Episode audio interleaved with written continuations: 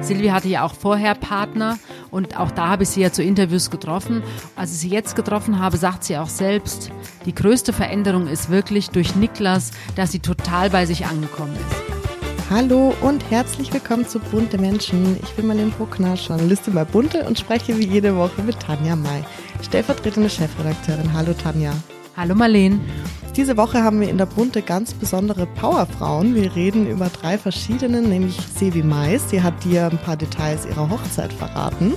Ganz spannend. Dann haben wir Tagesschausprecherin Linda Zerwakis, auch eine Frau, von der man gar nicht so viel mitbekommt. Wir haben ein tolles Interview mit ihr. Und als drittes reden wir über die Kölner Oberbürgermeisterin Henriette Reker. Du hast mit ihr gesprochen. Sie war nämlich Opfer eines Attentats 2015 und du hast sie gefragt, wie es ihr jetzt geht.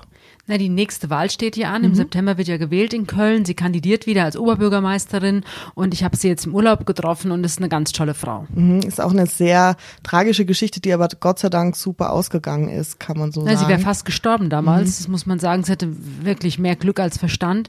Aber toi, toi, toi. Sie hat jetzt auch kein Trauma und sie kann auch wieder unvoreingenommen auf Menschen zugehen. Das war nämlich eigentlich die Frage, die mich am meisten interessiert hat. Also wie schafft man es, wenn man jeden Tag in der Öffentlichkeit steht und wenn ja dauernd irgendwelche Menschen auf einen zugehen, dass man nicht dauernd zusammenschreckt mhm. und Angst hat und vielleicht einfach so eine Mauer um sich aufbaut. Nein, das macht sie nicht. Und das fand ich ganz spannend, darüber mit ihr auch zu sprechen. Was genau damals passiert ist, werden wir gleich nochmal besprechen. Das ist unsere dritte Geschichte, also bleibt dran, sehr spannend. Wenn euch die Folge gefällt, dann abonniert uns gerne auf iTunes, Spotify und Co. Wir fangen aber mit was Seichterem an, würde ich sagen. Sibi Mais heiratet ja und du kennst sie ja ganz gut. Wir haben auch schon mal eine Folge Aber Marlene, was ist seicht an der Liebe? Also an ich denke, es ist ja wirklich, das, das, es gibt ja nichts Spannenderes, Schöneres, Tragischeres als die Liebe. Ich sage jetzt mal im Vergleich zu einem Attentat. Ja, du und weißt. die Silvi, ja, heiratet jetzt, also der Countdown läuft. Im mhm. September ist es soweit. Im September schon. Ja, ja im wow. September geht's los und sie ist jetzt in der letzten Vorbereitung und ich habe sie jetzt getroffen, wieder mal. Also wir haben ja schon verschiedene Geschichten gemacht. Sie musste die Hochzeit ja auch verschieben wegen Corona, aber jetzt toi toi toi, im September ist es dann soweit, ihr großer Tag und sie freut sich natürlich wahnsinnig. Und bei den beiden ging es ja relativ flott, ne? Sie sind ja noch gar nicht so lang zusammen. Nein, die haben sich letztes Jahr im Juni kennengelernt. Und im Herbst hat er ihr schon den Antrag gemacht, der Niklas Castello, mhm. der eigentlich ja mit Geburtsnamen ja Norbert Zerbs heißt. Mhm. Das äh, vergesse ich auch immer, aber es ist so. Er ist ja ein Deutscher, aber da er als internationaler Künstler arbeitet, also er nennt sich selbst Niklas Castello und so Silvi sagt auch Niklas ich wollte gerade fragen. Verlobten. Ja. Mhm. Also sagt sie nicht Norbert. Ist aber nein, auch nein. komisch, oder? Wenn man naja, sie sagt, ähm, es ist ja bei vielen Künstlern so, mhm. also die dann einfach einen Künstlernamen haben, dass die Partnerin oder der Partner dann auch diesen Namen benutzt. Und die Hochzeit wird aber nicht in Deutschland stattfinden, ne? Die Hochzeit findet in Florenz statt, also wirklich ein Traumhotel, was die beiden sich da ausgesucht haben. Sie haben auch das ganze Hotel gemietet für ihre 70 Gäste und es wird aber jetzt nicht so, wie man es eigentlich vermuten würde. Es wird jetzt nicht so eine super VIP-Hochzeit, wo wirklich ganz viele Prominente sind. Nein, es wird wirklich ein Fest nur für die beiden und allerengste Freunde und natürlich die Familie und Weggefährten werden dabei sein. Mhm. Und wir haben auch Bilder gedruckt von dem Hotel und von dem Ort und das ist ja wunderschön. Also das kann man ja gar nicht Ja, also ich denke, wenn man in Italien heiraten ja. will, ist dieses Hotel in Florenz. Also schöner geht's kaum. Also mit Fresken und allem, was es ja. gibt. Wunderschön. Wie, wie eine Märchenhochzeit, kann man nicht anders sagen. Ich fand es ganz interessant oder hatte das gar nicht so auf dem Schirm, dass die Silvi eigentlich relativ gläubig ist.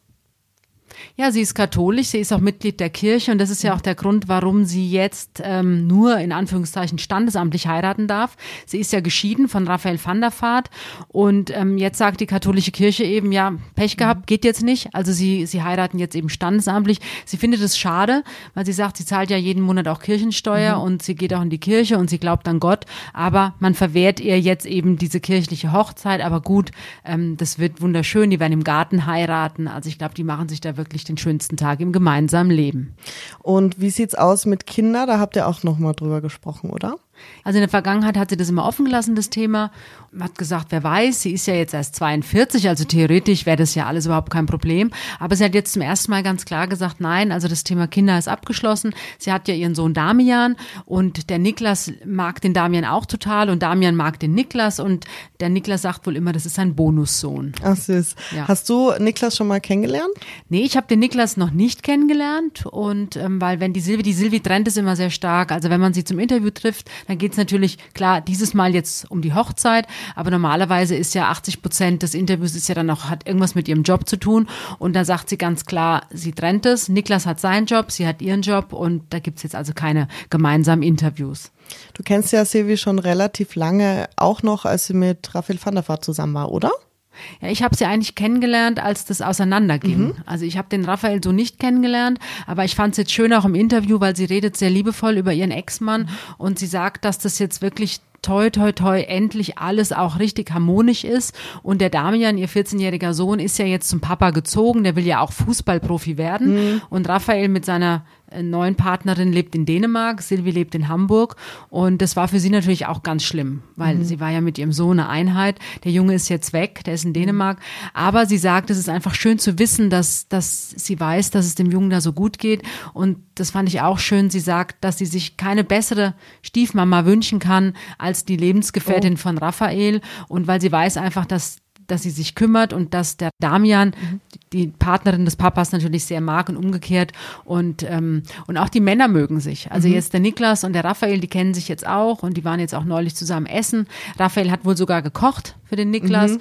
und also das ist jetzt alles harmonisch. Aber das habe ich sie natürlich auch gefragt. Also so weit geht die Liebe dann doch nicht jetzt, okay. dass die jetzt zur Hochzeit kommen. Ah ja, da werden sie nicht eingeladen. Nein, ich glaube, okay. das wäre auch ein bisschen too much. Ja? Also das ist ja, ich meine, das ist ihr Ex-Mann, mit dem war sie verheiratet, die haben ein gutes Verhältnis, aber jetzt ist ja die Hochzeit mit Niklas mhm. und da soll es ja wirklich um dieses Paar gehen und nicht um irgendwelche Vergleiche mit der ersten Hochzeit, die mhm. ja 2005 stattgefunden hat. Also ich glaube, das ist schon alles sehr vernünftig, wie die damit umgehen. Ja, ist vielleicht auch ein komisches Gefühl. Ja, also ich glaube, das wäre ein bisschen too auch much. für den neuen Partner, ja, wenn man weiß. Ja, also ja. So.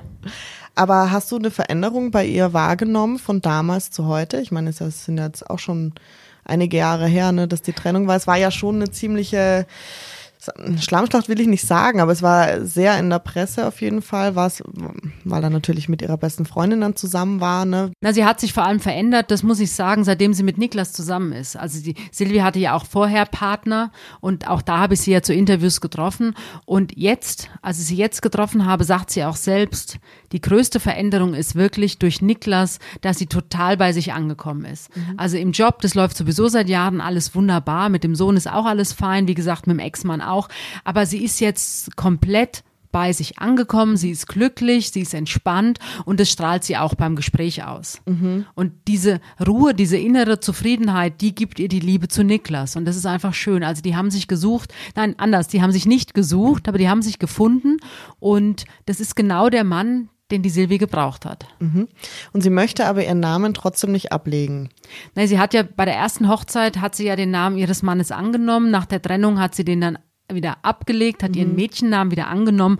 Und inzwischen die Sylvie Mais ist ja eine Marke, also die ist ja Influence-Star ja. und die ist, ähm, das, das wäre jetzt also wirklich unvernünftig, wenn sie den Namen jetzt wieder ablegen würde mhm. und dann Zerbs heißen würde, mhm. weil es ist ja sein Geburtsname, also Sylvie Zerbs oder auch Sylvie Castello, das wäre ja Quatsch, dann müsste sie ja wieder von vorn anfangen. Und da sagt sie einfach nein, also das hat sie jetzt kapiert nach der Trennung von Raphael, sie ist eine eigenständige Persönlichkeit, sie macht ihren Job, und sie wird ihren Namen Silvi Mais behalten. Sehr schön. Ja, ich finde das aber auch cool und ich finde, das ist auch ein Statement, dass sie halt sagt, ich bin eine eigenständige Person und ich möchte weiter diese Marke eben bleiben und werde nicht den Namen. Ja, ich denke aber, das ist auch, das machen viele Frauen. Ich meine, wenn du mal die 40 überschritten hast und wenn du jetzt keine gemeinsamen Kinder mehr möchtest, wenn du beruflich erfolgreich bist und dich einfach viele, viele Menschen kennen unter deinem Namen. Mhm. Und ich glaube, das ist mittlerweile fast schon normal. Mhm. Und, und das macht sie eben jetzt auch. Ich muss immer an Verona Poth denken, wo das eigentlich so relativ gut geklappt hat, ne, mit Verona Feldbusch. Ja, aber das darfst du nicht vergessen. Das ist ja auch schon bald 20 Jahre ja, her. Ja. Und ähm, da war sie ja eben eben noch ganz jung. Also ich glaube, wenn sie jetzt nochmal heiraten würde, dann würde sie den Namen auch nicht mehr ändern. Glaube ich auch.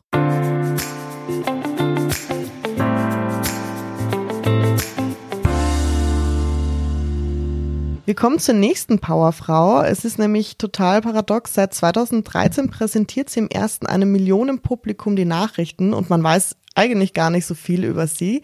Linda Zervakis ist eine griechische ähm, Moderatorin oder eine deutsche Deutsch, Moderatorin ja. mit griechischen ja. Wurzeln.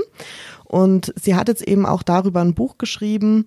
Etzikizi heißt es, ja. ganz lustig. Und Der Konstantin Beckmann-Agetta hat mit ihr gesprochen und ich habe es auch sehr gern gelesen, das Interview. Ich wusste nämlich auch wenig über sie, also ich mag sie vor der Kamera. Mhm. Ich habe interessanterweise, ich habe da war die Corona-Zeit hat da gerade so angefangen und ähm, da saß ich im Zug und da war das Deutsche Bahnmagazin und da mhm. war sie auf der Titelseite und da habe ich ein Interview mit ihr auch gelesen und da ging es auch schon um dieses Buch und da habe ich noch gedacht, ach wie sympathisch ist die. Ja mhm. und jetzt hat Bunte auch ein schönes Interview mit ihr und ich muss sagen, ich habe es sehr gern gelesen.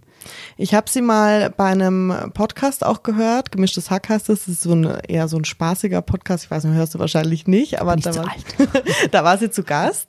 Und ähm, ich war erstaunt, weil sie so extrem, mm, wie sagt man, entspannt gewirkt hat und sie hat so locker flockig äh, geredet, einfach so frei Schnauze und das denkt man irgendwie gar nicht, wenn man jemanden dann so im Fernsehen so hoch seriös sieht, wie man die Nachrichten präsentiert bekommt und so eine richtig coole Frau. Also ich, ich finde sie ganz toll und auch journalistisch.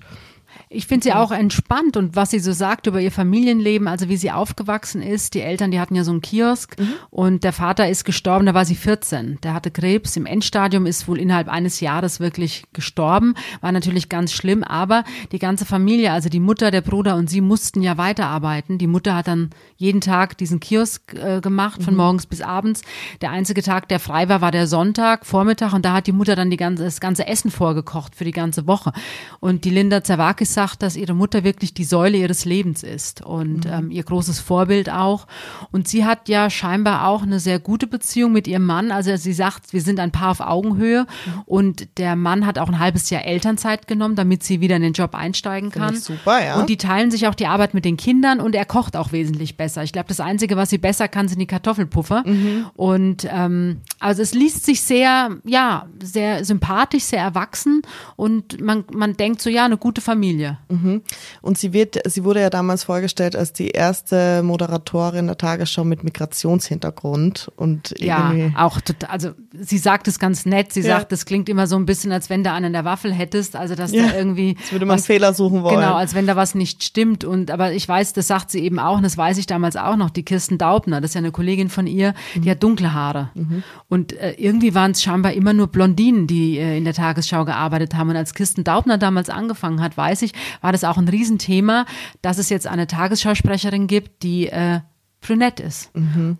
Ja, und die erste Brünette. Genau, die erste Brünette und jetzt bei Linda Zerwakis, sie hat eben diesen Stempel, die erste Tagesschausprecherin mit Migrationshintergrund. In dem Podcast, den ich gehört habe mit ihr, wo sie zu Gast war, hat sie auch ganz schön erzählt. Also man weiß ja immer nicht, wenn man die Tagesschau schaut, haben die das alles selber zusammengeschrieben oder wie läuft das ab? Und sie hat da echt total sympathisch erzählt, nee, ich lese das einfach ab. Also ich krieg das vorher und ich lese das einfach ab.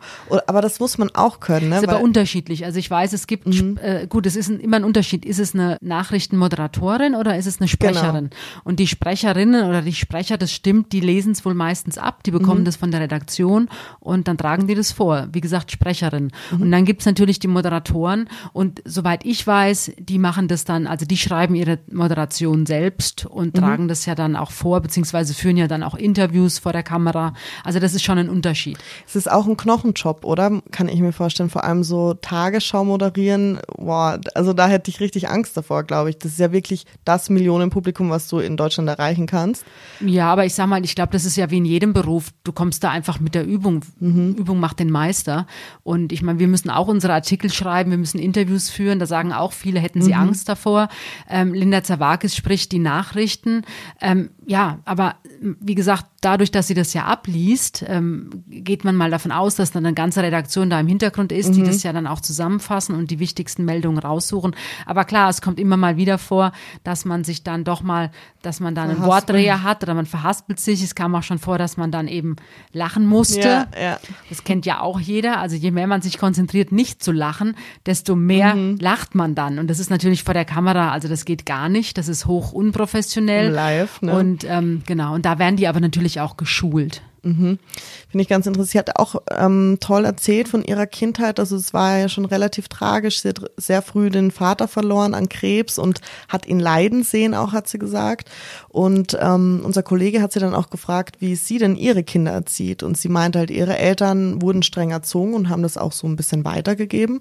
Und sie macht das jetzt ganz anders. Sie macht das eher lockerer. Also ist das auch was, was dir auffällt? Also mir fällt das jetzt auch auf in der, in der Generation, die jetzt so Teenager-Kinder haben, sage ich mal, dass die vielleicht ein bisschen lockerer sind als noch eins davor? Ich glaube, das musst du immer Kannst von du nicht pauschalisieren, Paar zu Paar oder Familie von. Ich glaube, das kann man nicht so pauschalisieren. Aber unsere, O- also meine Omas und wenn ich so die Omas anschaue von, von meinen Freunden, die wurden alle noch sehr, sehr streng erzogen. Also ich glaube, es wird schon alles viel liberaler und so weiter. Ne? Ja, aber Es ich glaube, das da kommt wirklich auf den gewandelt. Haushalt drauf an. Also ich glaube, es gibt auch ganz junge Familien, die sehr wertkonservativ sind. Mhm. Und dann gibt's wiederum ältere Familien oder ältere Elternpaare, die dann vielleicht ganz locker mit den Kindern umgehen. Also ich glaube, das, das kann man nicht pauschalisieren. Aber es ist spannend, wie sie es schafft, diese Balance zu halten zwischen äh, so einem schon anspruchsvollen Job und dann die Kinder und dann die Ehe. Also das frage ich mich halt immer, wie. Aber haben wir das nicht alle? ja, aber na Also wir klar haben ja wir alle, alle. Jeder Job ist ja in seiner Form anspruchsvoll und jeder, also ich, ich glaube, da sie das Glück hat, einen Partner zu haben, der, wie gesagt, ein halbes Jahr auch Elternzeit nimmt, damit sie arbeiten kann. Das ist ja ein großes Glück. Die Großeltern scheinen beide in Hamburg zu leben, das erzählt sie ja auch, dass die dann ganz oft einspringen, wenn es eben mal mit dem Schichtwechsel irgendwas nicht funktioniert. Ähm, aber ich glaube, noch schlimmer ist es ja, wenn du alleinerziehend bist und dann Ja. noch Kinder hast und dann irgendwas, dann wird vielleicht eins krank.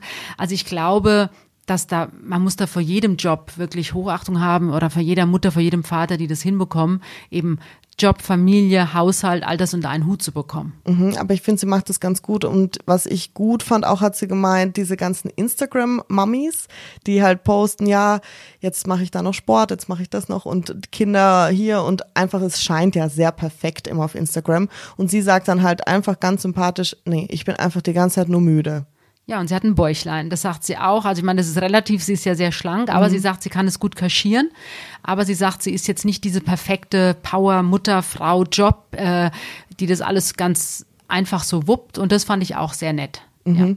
Was, wie würdest du denn, also wir haben ja jetzt auch in den aktuellen Bunden immer so ein Special, wo wir Powerfrauen vorstellen. Was würdest du denn, wie würdest du eine Powerfrau definieren?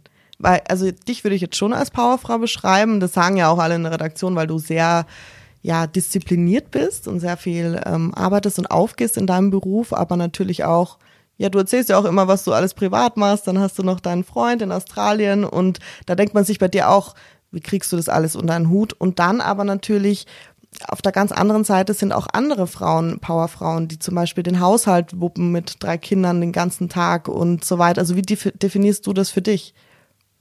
Ich glaube, jeder, der, jeder, der im Leben steht, ist irgendwo Powerfrau oder Powermann. Also ich finde, man bei Männern sagt man es ja gar nicht, dass es ein Powermann ist. Ja, bei komisch. Frauen sagt man es ja, ja. immer.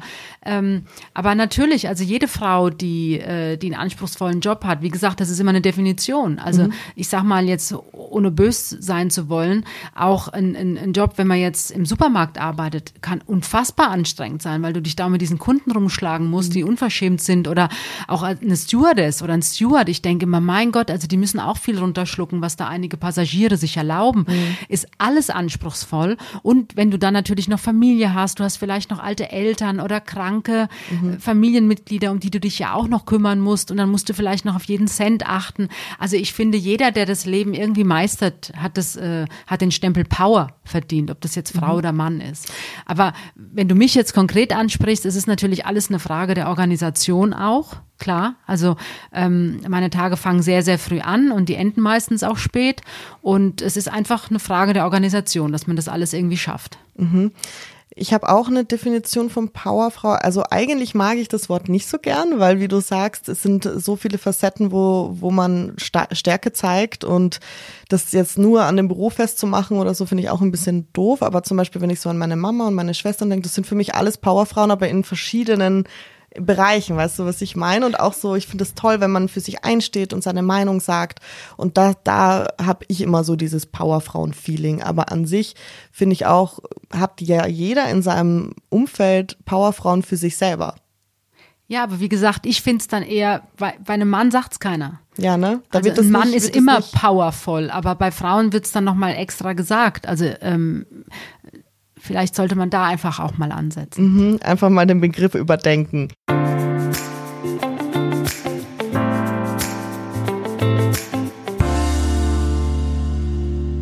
Wie komme aber zu einer sehr starken Frau, so kann man sie jetzt auf jeden Fall bezeichnen. Henriette Reker. Am 17. Oktober 2015 wurde sie nämlich Opfer eines Attentats. Wir haben es ja vorhin schon mal angesprochen. Einen Tag vor ihrer Wahl zur Kölner Oberbürgermeisterin. Tanja, was war da genau los? Ja, sie hatte einen Wahlstand damals und hat eben, wie das so üblich ist, dass dann die Politiker einfach da nochmal stehen und nochmal mit Bürgern sprechen und vielleicht irgendwelche Rosen oder Fähnchen oder Kugelschreiber verteilen. Und da kam eben ein Mann auf Henriette Reker zu, im ersten Moment sehr freundlich.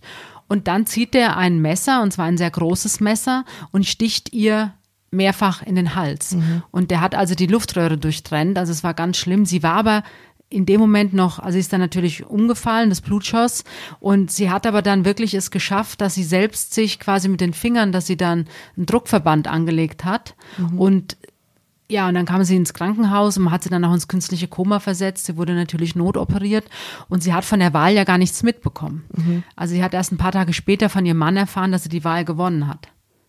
Und hast du sie das erste Mal getroffen? Ich habe sie danach, das ist passiert im Oktober und ich glaube im Februar ist sie dann, Januar oder Februar, ich weiß es nicht mehr, ist sie dann in Köln, hat sie eine Pressekonferenz gegeben und ich war damals auch vor Ort. Ich saß da und weil ich fand das unglaublich, wie sie damit umgegangen ist mit diesem Attentat und sie hat sich also recht schnell ja dann der Öffentlichkeit wieder gestellt und hat ja dann auch, ist ja dann ins Amt auch gegangen, hat das Amt angenommen mhm. und ich weiß, sie hat damals ein Halstuch getragen und dass man die Narbe nicht sieht. Mhm. Und ähm, aber sie hat damals auch ganz offen erzählt, ganz sachlich erzählt und aber trotzdem sehr sympathisch dabei. Und sie hat ja auch als Zeugin vor Gericht ausgesagt mhm. gegen den Täter. Und der ist ja auch wegen versuchten Mordes verurteilt worden. Mhm. Und jetzt hast du sie nochmal getroffen. Wo habt ihr euch getroffen? Wir haben uns am Bodensee getroffen. Da fährt mhm. sie jedes Jahr, seit zehn Jahren macht sie das in den Urlaub. Und da hat sie dich gefragt oder? Nee, ich habe sie dann, ich habe gefragt, wann ich sie treffen kann. Und dann mhm. hat sie gesagt, okay, im Urlaub hat sie natürlich ein bisschen mehr Zeit als im Amt. Oh, ist aber auch nett von ihr, dass ja, sie da Interviews gibt. Das machen Politiker oft. Ja? Ja, man hat also. fast ein bisschen schlechtes Gewissen, weil die haben ja so selten Urlaub. Mhm. Aber dann haben die doch ein bisschen mehr Zeit. Okay. Und die wollen sie sich auch nehmen. Sie war ganz entspannt auch auch und das macht sie eben jeden Tag. Und ich fand dann ganz nett, weil ich habe gesagt, naja, wo denn ihr Mann sei. Und dann sagt sie, ja, sie macht alleine Urlaub, weil im Sommer ihr Mann, das ist, der ist eben wie ein Eiscafé, weil der muss im Sommer arbeiten. Der ist Golftrainer, Golfpro. Und natürlich, klar, Sommer ist eine Hochsaison und deswegen macht sie immer zehn Tage alleine Sommerurlaub und das Paar macht dann im Winter gemeinsam Urlaub. Oh, das ja. finde ich aber eine schöne Lösung, oder? Also naja, gut, Urlaub anders geht's natürlich nicht. Sie sagt, ihr Mann ist ja auch, also die, die haben sich ja erst kennengelernt, als sie Anfang 40 war. Also das mhm. ist jetzt keine Liebe mit 20, sondern eben eine reifere Liebe. Und da sagt sie eben auch, klar, jeder hat ja sein Leben und er hat seinen Beruf, sie hat ihren Beruf und dann muss man das eben gucken, dass man das unter einen Hut bekommt. Aber er kümmert sich um den Haushalt, also das hat sie abgegeben. Da hat er wohl irgendwann gesagt, das geht so nicht. Er kümmert sich und sie hat erzählt, sie geht genau einmal im Jahr mit ihm in den Supermarkt und das ist an Heiligabend mhm. und da ist sie dann wohl so begeistert von der Auslage und sagt immer, Schatz, guck mal, was gibt's hier für Käsesorten und das ganze Obst und guck mal.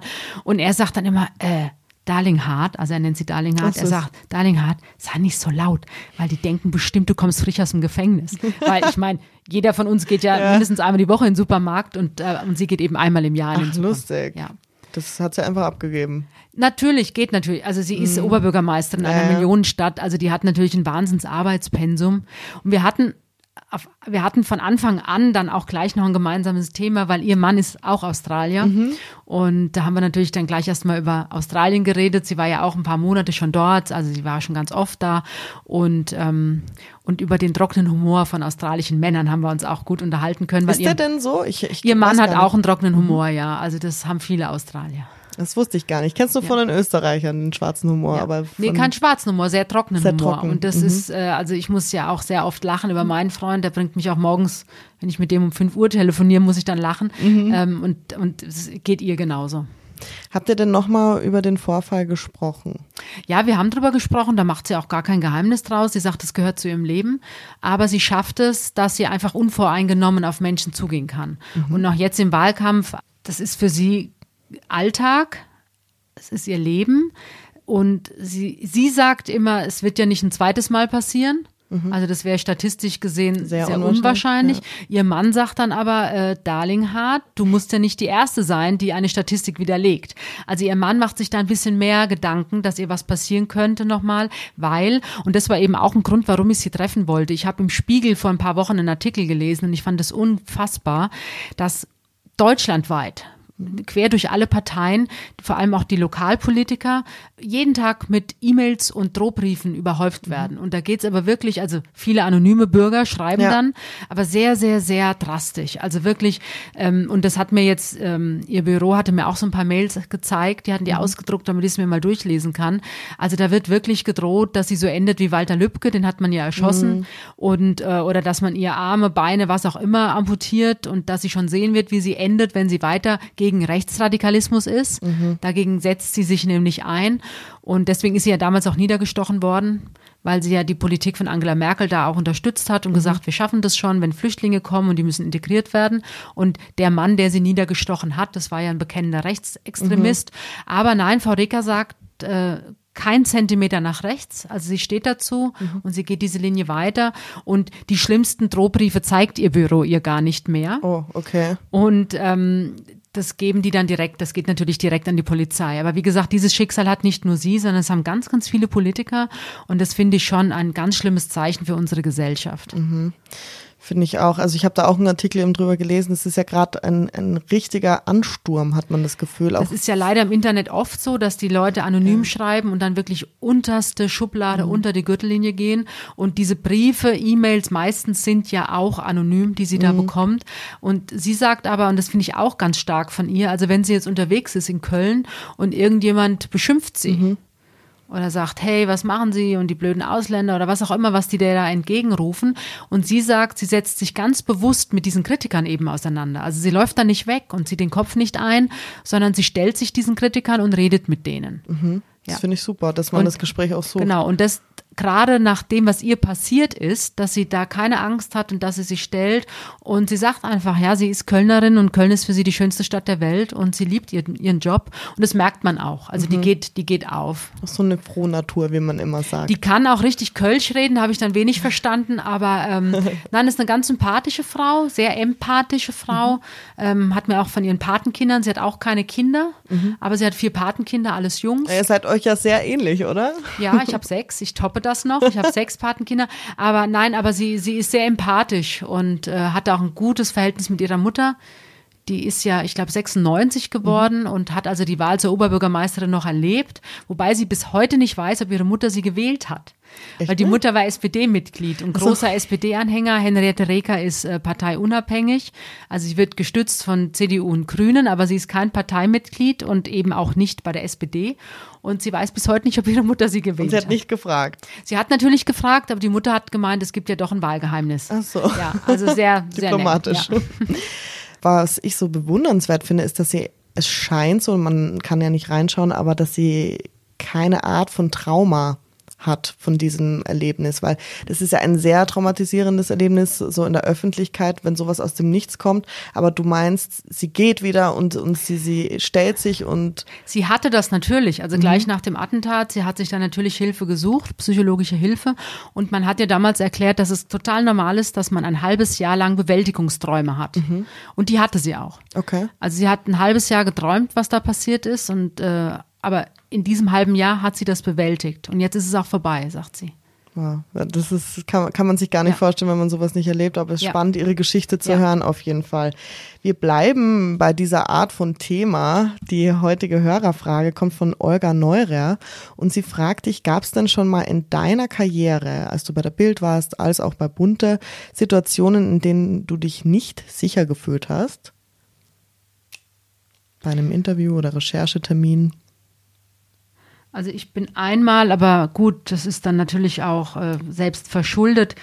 Ich bin einmal, äh, habe ich, naja, also richtig bedroht würde ich sagen nicht. Also es gab natürlich schon mal den einen oder anderen Vorfall, wo man versucht hat, mit jemand Kontakt aufzunehmen, ähm, wo dann vielleicht Nachbarn oder Freunde ähm, quasi auf die Straße gekommen sind und einem dann ganz klar gesagt haben, man soll jetzt sofort verschwinden, sonst passiert was.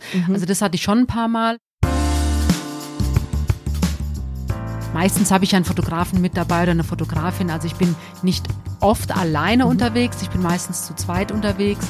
Ich hatte auch mal einen Gerichtstermin, der war sehr unangenehm, weil da gab es so eine Gruppe von Frauen. Das fand ich dann schon interessant. Eine Frau war eigentlich das Opfer, also eine Frau war das Opfer, ein Mann der Täter. Und trotzdem gab es so eine Fangruppe von Frauen, die sich zusammengetan haben und ähm, diesen Angeklagten so angehimmelt haben mhm. und dann immer äh, und, und alle Journalisten oder alle Journalistinnen vor allem, die jetzt nicht pro dieses, dieses, diesem Angeklagten geschrieben haben, sondern ganz neutral einfach berichtet haben, dazu gehörte ich auch, ähm, wurde man dann beschimpft. Okay. wenn man ins Gericht reinkam.